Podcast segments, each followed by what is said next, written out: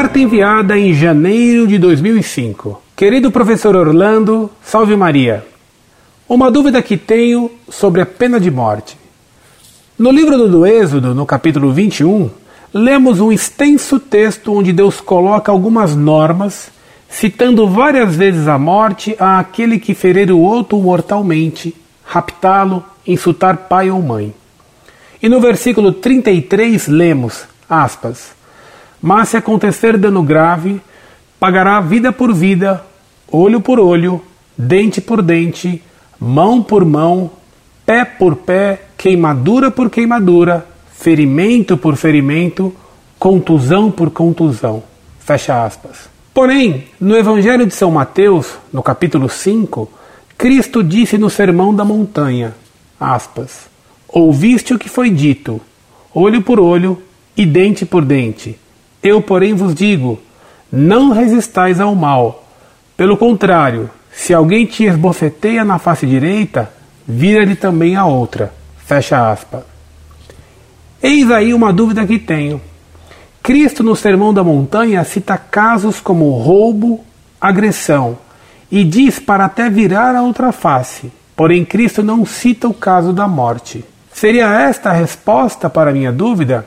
Cristo não cita a morte, deixando a ordem dada a Moisés para caso aconteça dano grave e o autor pague com a morte também?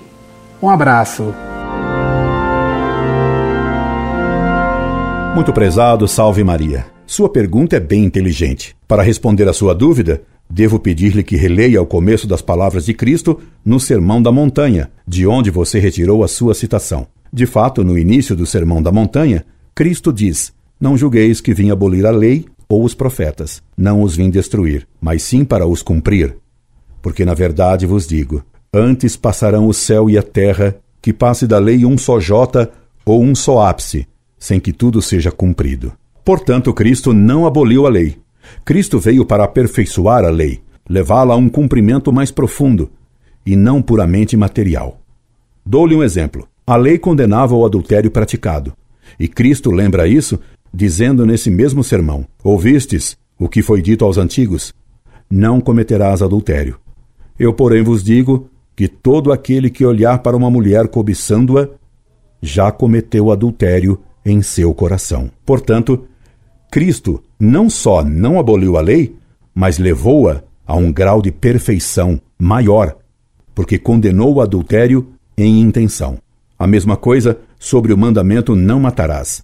Cristo não revoga a pena de morte que Deus combinara para esse crime, com olho por olho e dente por dente. Leva a lei mais longe e mais fundo, condenando o que ofende o próximo, chamando-o de raca, louco e etc., e citando as penas que haveria para essas simples ofensas. A pena de talião, olho por olho, dente por dente, aplica a igualdade entre crime e castigo de modo puramente material.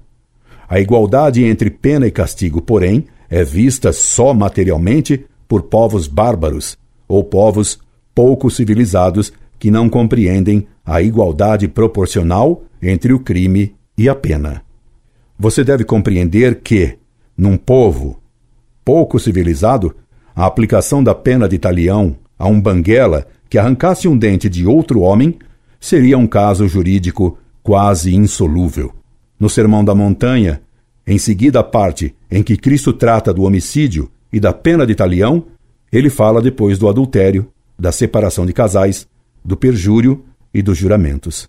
E só então, portanto, bem mais adiante, da parte em que Cristo fala da pena de talião para o homicídio, é que no Sermão da Montanha, Cristo diz as palavras que você cita. Ouvistes o que foi dito: olho por olho e dente por dente. Eu, porém, vos digo: não resistais ao mal. Pelo contrário, se alguém vos esbofeteia na face direita, virai-lhe também a outra.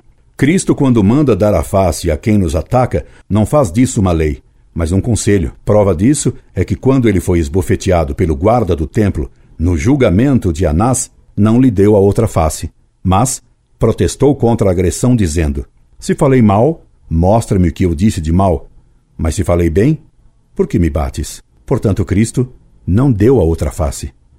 Quando então devemos dar a outra face e quando devemos resistir como Cristo resistiu a quem lhe bateu? Sempre que percebemos que o perdão pode converter um agressor, devemos perdoá-lo imediatamente para que ele se converta.